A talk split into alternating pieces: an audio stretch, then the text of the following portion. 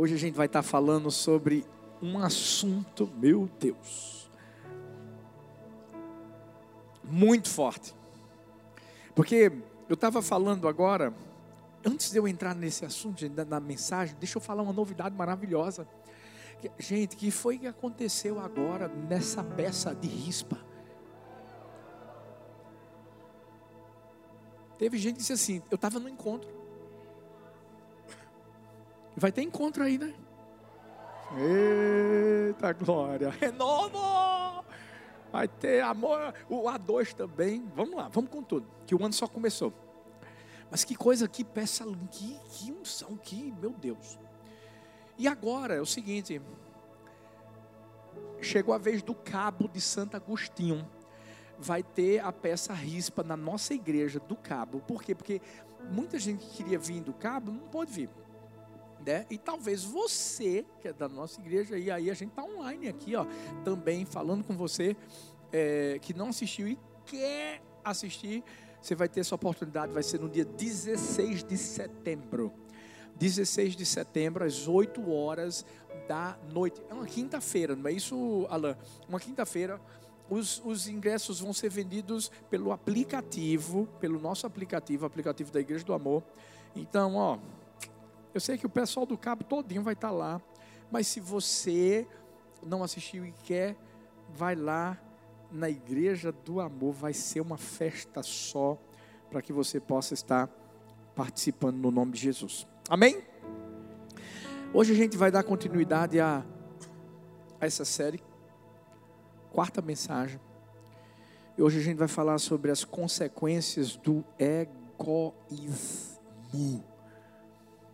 Estava falando de um Deus generoso, estava falando de um Deus né, que se entrega, que dá.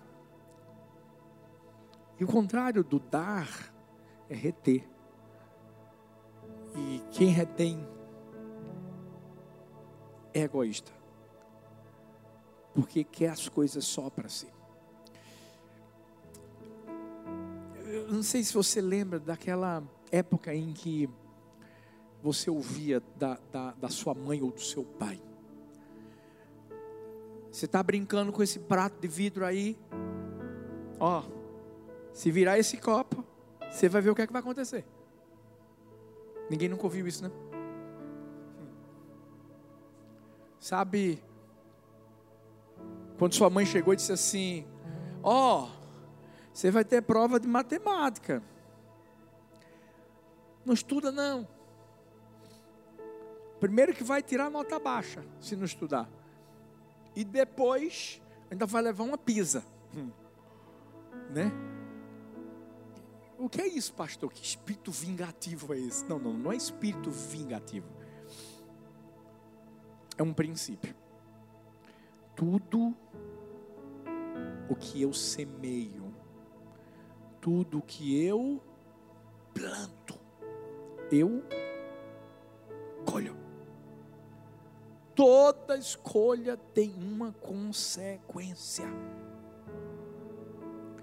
Por isso que lá em Gálatas 6, versículo 7, a partir do versículo, a parte B, diz assim: Pois o que o homem semear, isso também colherá. Só que existem alguns atos que a gente comete que comprometem muito outras e pessoas. E acabam passando despercebidos. É engraçado porque, infelizmente, a gente tem os olhos muito atentos para alguns tipos de pecados, enquanto outros pecados estão destruindo nossa vida e a vida das pessoas que estão ao nosso redor. Você se lembra da mulher adúltera? Lembra que todo mundo estava de olho no pecado que ela estava cometendo? Todo mundo queria vê-la morta, apedrejada. E Jesus se levanta para dizer: quem não tiver pecado, que atire a primeira pedra. Está lá em João 8. Se tem algo que a gente precisa pedir a Deus, é que Deus abra o nosso entendimento espiritual para todos os pecados. E para as consequências deles.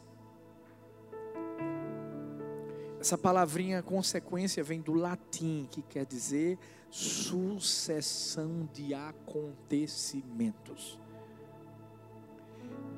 E hoje a gente vai ver a sucessão de acontecimentos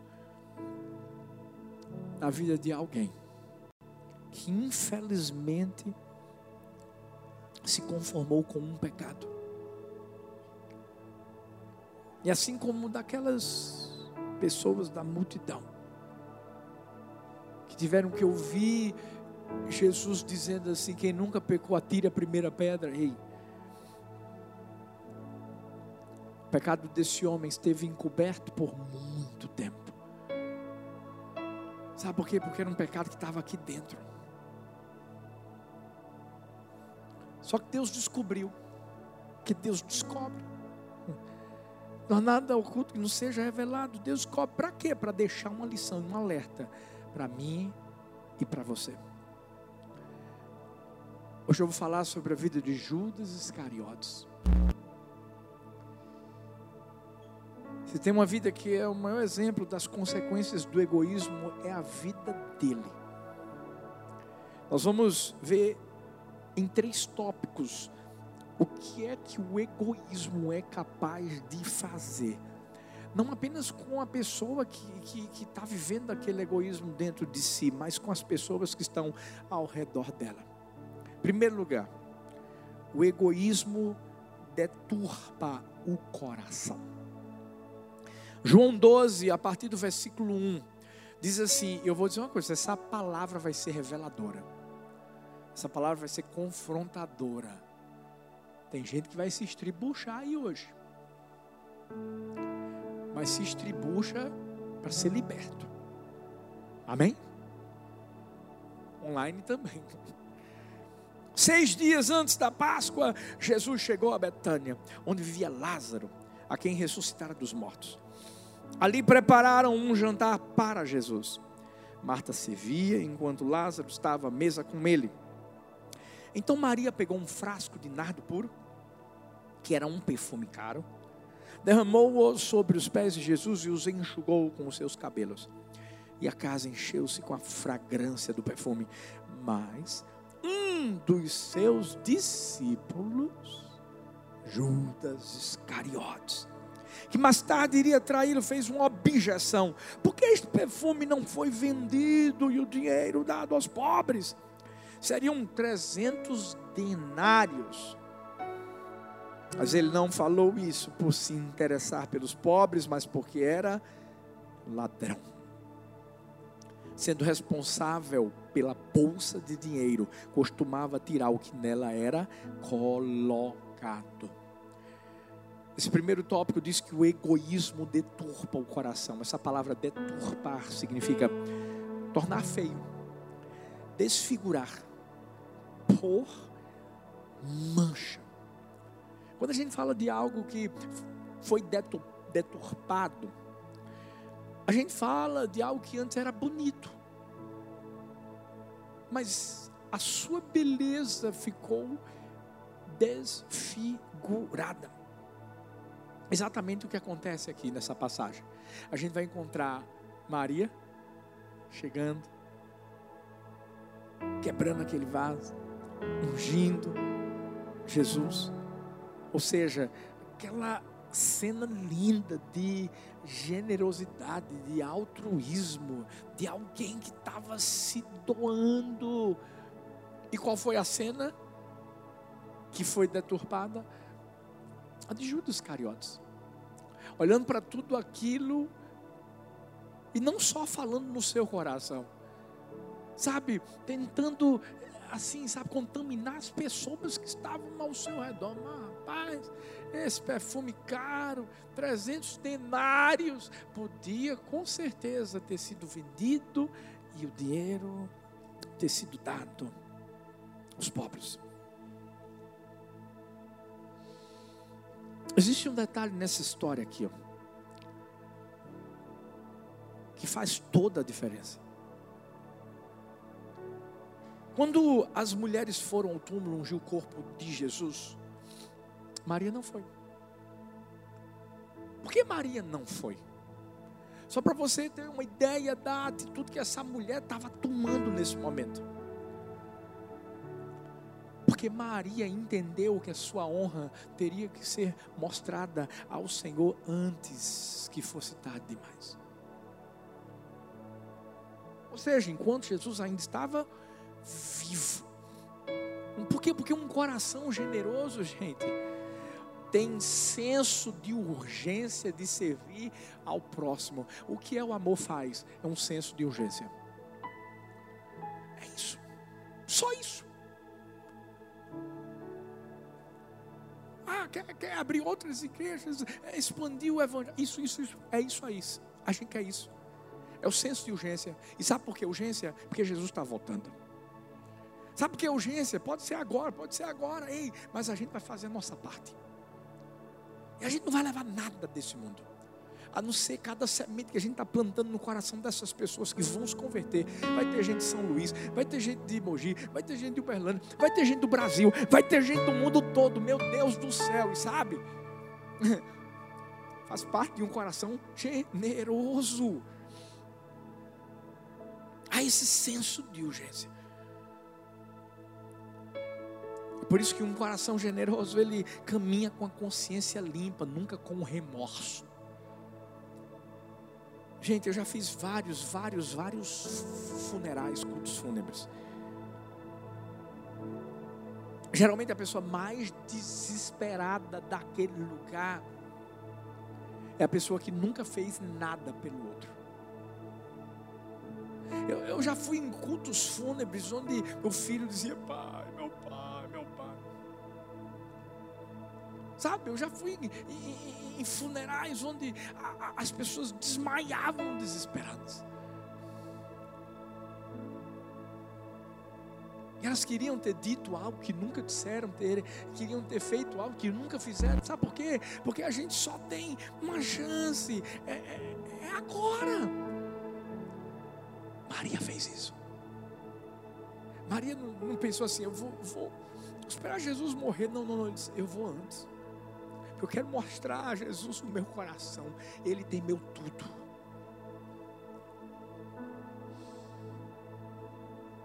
Anne Frank disse: os mortos recebem mais flores que os vivos, porque o remorso é maior que a gratidão. Uau! Sabe, por isso que quando a gente está fazendo essa campanha, o amor faz. Deixa eu falar uma coisa para você. Pelo amor de Deus, não deixa o seu coração desfigurar aquilo que Deus está fazendo de lindo. Não deixa o teu coração deturpar a beleza da, daquilo que Deus está trazendo sobre a igreja. Não perde a oportunidade, porque talvez, sabe, você está dizendo, você é numa outra campanha, numa outra campanha. Não, é. Quando eu tiver mais quando deixa eu te falar uma coisa. A gente tem que ser como Maria. Sabe, a gente precisa se entregar, se dar. Porque um coração generoso demonstra o senso de urgência, mas um coração deturpado mostra o contrário. Sabe, o egoísmo de Judas deturpou e contaminou o coração dele. Você acha que Judas estava incomodado com os pobres ou se preocupando com os pobres. Não. A Bíblia diz que ele estava pensando nele mesmo, egoísta. Por quê? Porque era ladrão. Pegava o dinheiro. Essa reivindicação de Judas não era por amor aos outros, era por amor a ele mesmo. E deixa eu te dizer uma coisa: por mais que a gente olhe para Judas e diga assim, como é que Judas fez um negócio desse? A gente precisa ter cuidado, porque qualquer um corre o mesmo risco. Às vezes você está falando assim, não, não, meu não, pastor, não tem nada a ver comigo, não, tem não? Ah. Olha o que Malaquias 3,8 diz: pode um homem roubar de Deus? Contudo, vocês estão me roubando. E ainda pergunta: como é que te roubamos? Nos dízimos nas ofertas. Aqui, ó. Quer dizer, pastor, que se eu não sou dizimista, se eu não sou ofertante, se eu não sou fiel, se eu não sou generoso, se eu não sou liberal, eu estou roubando de Deus? É isso aí. Ipsis literis, ao pé da letra. Ladrão.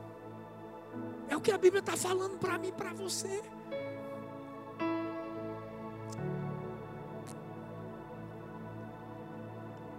E é interessante porque as pessoas que mais negligenciam isso aqui, ó, essa fidelidade a Deus, as pessoas que são as mais egoístas, são as que mais se incomodam quando as outras querem fazer algo grande para Deus. Para que essa história de cápsula do tempo, onde é que está na Bíblia cápsula do tempo? Esse dinheiro podia ter sido dado aos pobres.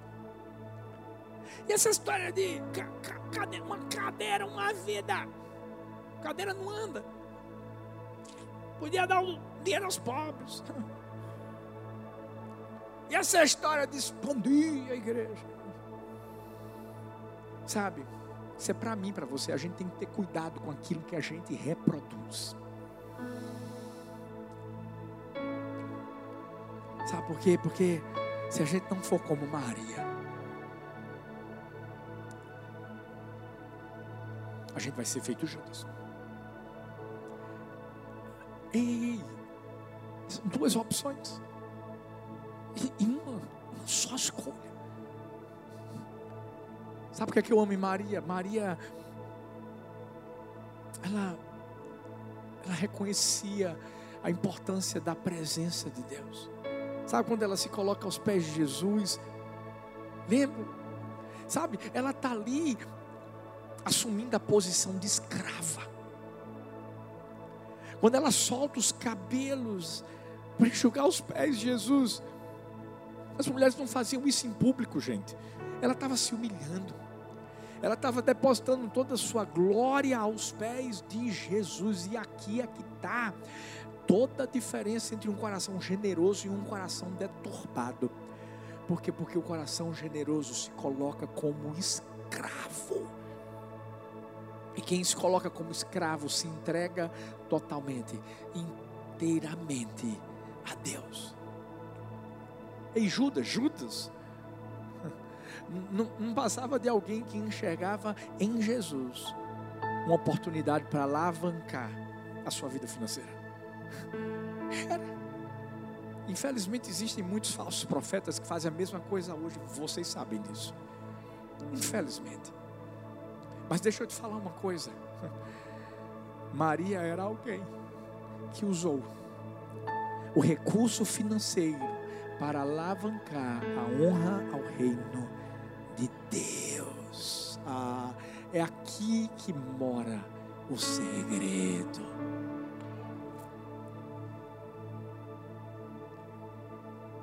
Eu estou acostumado. Porque nesses 18 anos, muitas vezes, quando a gente dizia assim, a gente vai fazer isso, eu falava que a gente ia comprar esse terreno. E aí, de repente, Deus nos deu um outro terreno do acampamento do amor. E o acampamento do amor a gente vai construir, vai ser o acampamento. Vai ser o acampamento mais top da cidade, pode ter certeza. Vai ser um acampamento modelo, modelo para todas as igrejas. Agora, deixa eu te dizer uma coisa. A gente comprou primeiro esse acampamento, esse terreno. Você sabe o que eu ouvi de algumas pessoas? Tá vendo? Pastor Arthur disse que ia comprar um terreno para construir uma igreja. Mas comprou para fazer um acampamento. O Deus que dá um, dá dois, dá três, dá quatro, dá cinco. É. Sabe, eu lembro que quando a gente disse assim, vamos lá, vamos começar as obras. Vamos construir o quê? A casa de oração. Aí alguns Judas Iscariotes disseram: Está vendo? A gente está precisando de um lugar para a gente se reunir. Como é que o pastor Arthur vai fazer uma casa de oração? Sabe por quê? É porque o que está aqui foi gerado ali.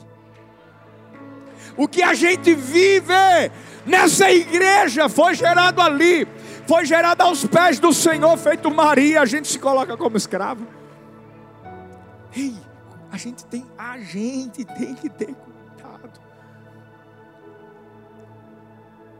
Quê? Porque senão a gente pode viver a mesma coisa de, de, de, de, de Judas Cariotes.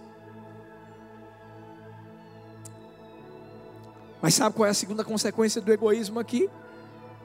O egoísmo potencializa os pontos fracos. Escuta isso. Mateus 26, a partir do versículo 14, diz: Então um dos doze, chamado Judas Iscariotes, dirigiu-se aos chefes dos sacerdotes e lhes perguntou: O que me darão se eu entregar vocês? E eles lhe fixaram, presta atenção nisso aqui, o preço de 30 moedas de prata. Desse momento em diante, Judas passou a procurar uma oportunidade para entregá-la. Eu sei que você conhece essa passagem, mas tem alguns detalhes aqui que fazem toda a diferença para a gente entender que a atitude de Judas foi muito pior do que pareceu, gente. Escuta isso. O jantar com os discípulos que Jesus fez foi, foi o último momento de comunhão que Jesus teve com eles. Cidade de Jerusalém estava lotada, abarrotada de gente. Jesus pediu a Pedro, pediu a João que encontrassem um lugar para eles terem esse tempo de qualidade, terem um momento para comer, para, ter comunhão. E Jesus sabia que ele ia morrer. E Jesus sabia que aquele seria um dos últimos momentos em que ele estaria com seus discípulos. Ainda assim, ele se preocupou proporcionar um momento que marcaria a vida de cada um. Tem três detalhes nesse momento que me chamam a atenção. O primeiro deles é o amor e a paciência de Jesus com Judas. Hum. É, mesmo sabendo que Judas iria traí-lo, o amor e a paciência. Sabe por quê? Jesus tratou todos os discípulos da mesma forma. Se fosse a gente, como é que faríamos? Sabendo que o cara vai trair. Fala sério. A primeira coisa que a gente falar, falaria, eu acho que é Deus revelou. É ou não é? Eu sei que você ia fazer isso, Deus me revelou agora. Agora você vai ver. Aí, hum. mas não, não, não. Jesus tratou todo do mesmo jeito. Não foi ríspido. Porque Jesus estava dando a Judas a oportunidade de ver, mais uma vez, o exemplo de um coração generoso, que não se colocava em primeiro lugar. Jesus podia muito bem ter se colocado em primeiro lugar. Vai me trair, beleza, mas também então não vai comer comigo, não. Vai, vai, vai logo para lá. Sabe, outra coisa que, que me chama atenção, e é esse segundo detalhe que eu quero falar para você, é, é, o lugar de Judas na cena, no momento que estava sendo lá vivido. Sabe onde é que Judas estava sentado, gente? À esquerda de Jesus. Sabe o que aqui significa na cultura judaica? Honra, destaque. O cara que ia trair estava lá do lado esquerdo de Jesus. Sabe, Jesus só quis constranger Judas com seu amor. Claro que Jesus sabia o ponto fraco de Judas, claro, mas Jesus queria mostrar a ele que o seu ponto fraco podia ser fortalecido em Deus. Todo mundo aqui tem um ponto fraco.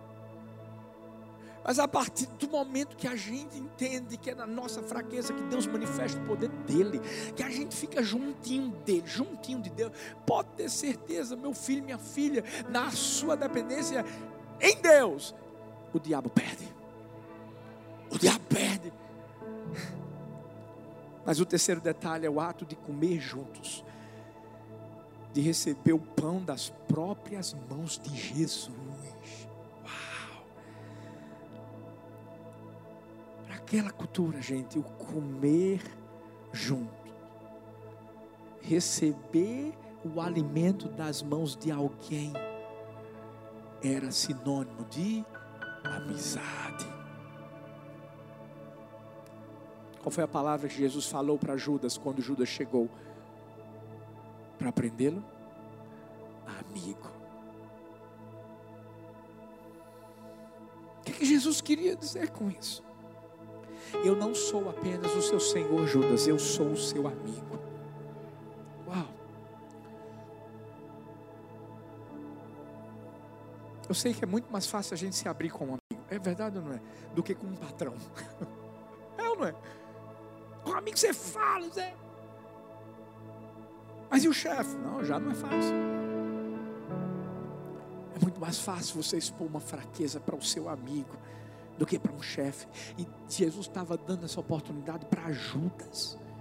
Mas o que é que ele escolheu? Escolheu permanecer na sua natureza de egoísta. E a Bíblia diz que um abismo chama outro abismo, lá no livro de Salmos 42, capítulo 7, versículo A. Versículo, capítulo 42, versículo 7, a parte A. Posso trazer uma informação importante para você? Presta atenção nisso. Estudos indicam que é pela repetição dos estímulos que a aprendizagem acontece. Como assim, pastor? Existem conexões neurais que se tornam fortalecidas devido ao aumento do potencial da ação da célula especializada do sistema nervoso, que é o neurônio. Pastor, eu, eu não gostava de biologia, não entendi nada. Beleza, resumindo, a neurociência diz que a repetição é a melhor forma, a melhor maneira de aperfeiçoar algo. Tá certo, mas o que é que isso tem a ver com Judas? O que é que isso tem a ver com egoísmo? Vou te explicar. Já ouviu alguém dizendo assim, ó? Nunca diga que não pode piorar. Eu acho que essa frase nasceu, gente, depois de Judas. Tenho certeza. Se não fosse suficiente esse cara roubar o filho de Deus, ele estava pronto para vendê-lo. E se você me perguntar, como é que ele conseguiu ir, ir, tão longe, pastor? Pela repetição. É isso que eu quero te mostrar. Pela repetição. Por quê? Porque, infelizmente, ele não tratou com um pecado. Aí veio o outro. E é assim que acontece na minha vida ou na sua. Se a gente não se colocar diante de Deus para dizer assim: Deus, muda meu coração. Deus, eu sou fraco nisso. Deus, me perdoa por isso. Deus, eu não quero mais fazer isso. Deus, muda minha vida. E a gente vai continuar, pá, pá, pá, pá, pá, pá, pá, pá repetir, repetir. E um abismo puxa o outro. Gente, Judas tinha um ponto fraco. Qual era? Não sabia lidar com dinheiro. E eu sei que tudo tem um começo. Eu fico imaginando na história de, de Judas. Eu não acredito que ele roubava muito no início. Talvez ele pegava uma moedinha, pegava alguma coisinha assim, sabe? Eu fico imaginando Judas vendo Jesus curar enfermos, Judas vendo Jesus multiplicar pão, peixe, Judas vendo Jesus ressuscitar mortos. Meu Deus, é muita coragem roubar de um homem como esse. Mas o que é que fez com que ele não, não tivesse temor, perdesse o temor, gente? É isso, é repetição. Ele se conformou com o pecado dele. Por quê? Porque o problema não é a gente ser tentado, o problema é quando a gente se acostuma. Claro, cair do homem, levantar de Deus, a gente vai se levantar, mas a gente tem que entender, não vou mais viver isso aqui, eu não vou. Isso é, isso é passado. Eu vou começar a viver uma nova história. E, e, e, e o passado ficou ali, no mar do esquecimento. Ah, assim Judas, quando ele, ele, ele, ele pegou algo da primeira vez, daquela bolsa, sabe? Eu fico pensando assim, se Judas tivesse dito, meu Deus estou errado, e tivesse procurado Jesus, tivesse dito assim, eu tenho um problema, eu, eu, eu, eu gosto de dinheiro. Eu peguei o dinheiro, Jesus. Eu tenho certeza de que o Deus que libertou tantas vidas, como é que não libertaria o, o Judas Iscariotes? Sabe, com a gente não é, não, não é diferente. Eu sei que o diabo vai trabalhar diariamente para deturpar o nosso coração. O diabo vai trabalhar diariamente para potencializar nossos pontos fracos. Mas nós não somos responsáveis pela investida do diabo, nós somos responsáveis pela forma como vamos resistir a ela. Resistir ao diabo, e ele fugirá de vós. Certa vez alguém disse: se o pecado é o alimento do diabo, mate ele de fome.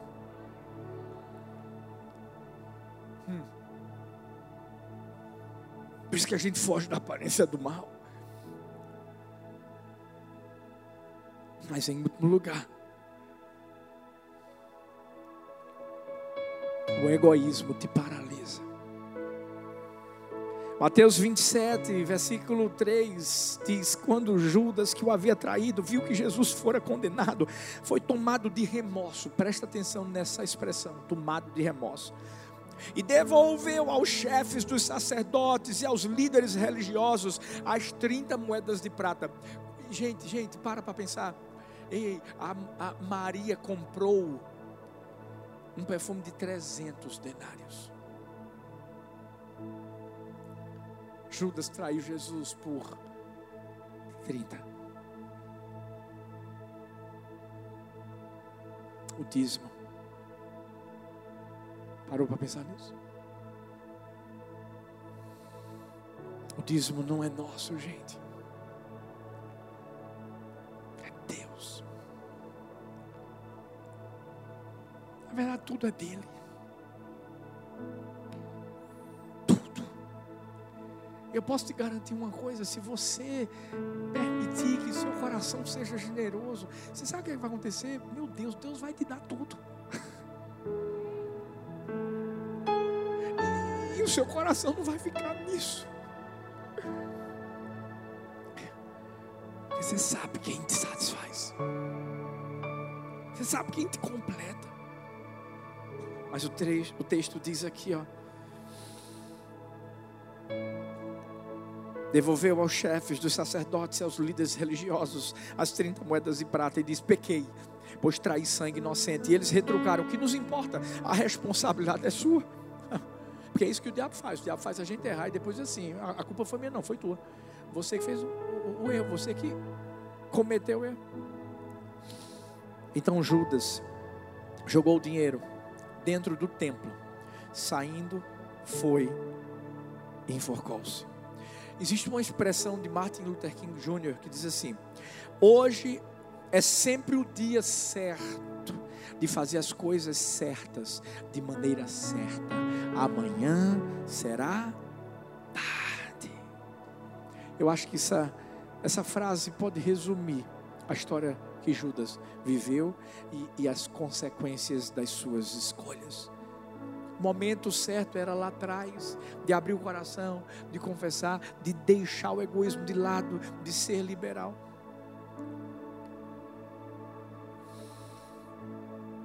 Judas não aproveitou. E a Bíblia diz que ele foi tomado de remorso. Ou seja, não houve arrependimento, não houve mudança de atitude, apenas o desgosto por ter sido pego em flagrante, apenas o desgosto por ter entregue aquele que o chamou de amigo. Sabe por quê? Porque o remorso só causa desespero. Você fica desesperado pela besteira que você fez, mas você não consegue se humilhar.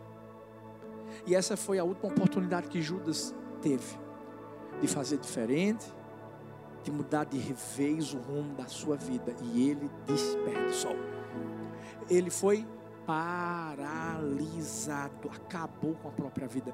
Meu Deus, toda vez que a gente quer fazer a nossa vontade, toda vez que a gente quer viver o nosso propósito e não de Deus, a gente paralisa, a gente mata, mata, mata, mata o chamado, mata as promessas, mata os sonhos de Deus. A gente tem que entender.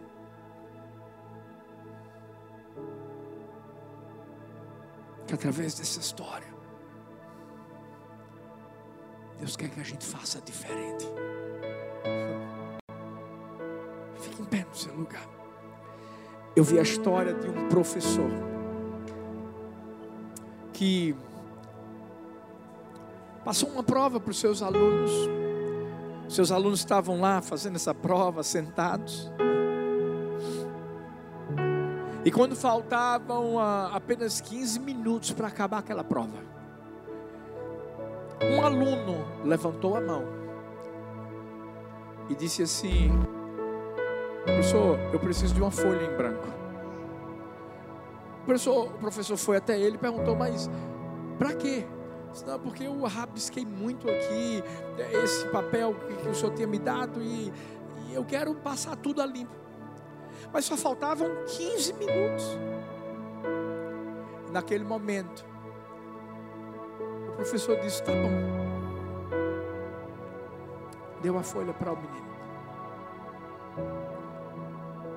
E lá dentro do coração dele, ele pensou: Uau, não é isso que Deus faz com a gente? Às vezes a gente viveu uma vida toda rabiscada. A folha que Deus nos deu veio em branco, mas a gente acabou manchando.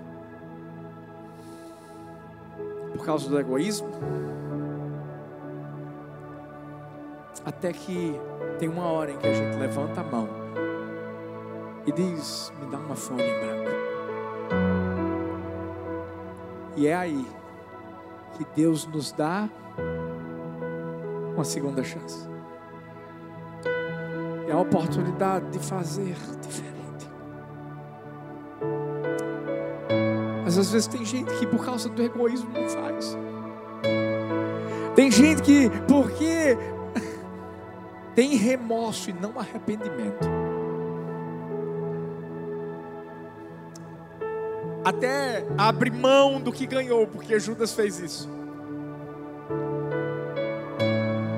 Mas aqui dentro já morreu. E aí, filhos, que eu e você precisamos entender que Deus já fez uma cirurgia no nosso coração. Sabe, ei, Deus já tirou o coração de pedra. Deus já colocou um coração de carne mole, é ensinável, um coração generoso, um coração que ama se entregar. e a certeza de que o que passou, passou. E o que mais importa agora é a nova história que começa a ser escrita na nossa vida. Você pode agradecer a Deus hoje. Você pode agradecer a Deus hoje, porque, ei, nós temos um coração de Maria, nós temos um coração generoso, nós temos um coração que se entrega, nós temos um coração liberal. Pai, obrigado, obrigado, Pai, por ter mudado o nosso coração, obrigado por ter transformado a nossa vida. Obrigado por ter mostrado para nós, Pai, que mesmo com aquela folha rabiscada, suja, nós ganhamos uma nova oportunidade para vivermos uma nova história, para pegarmos uma nova folha em branco e vivermos os sonhos que o Senhor tem para a nossa vida, porque nós sabemos que o Senhor nos ama, nós sabemos que o Senhor tem o melhor para nós. Nós sabemos que os teus sonhos são grandes para nós. E nós declaramos que são esses sonhos que nós vamos viver. Nós declaramos que nós somos do amor. E o amor faz. O amor não fala apenas. O amor faz para que o nome de Jesus seja glorificado. E é nesse nome lindo que nós oramos. Amém.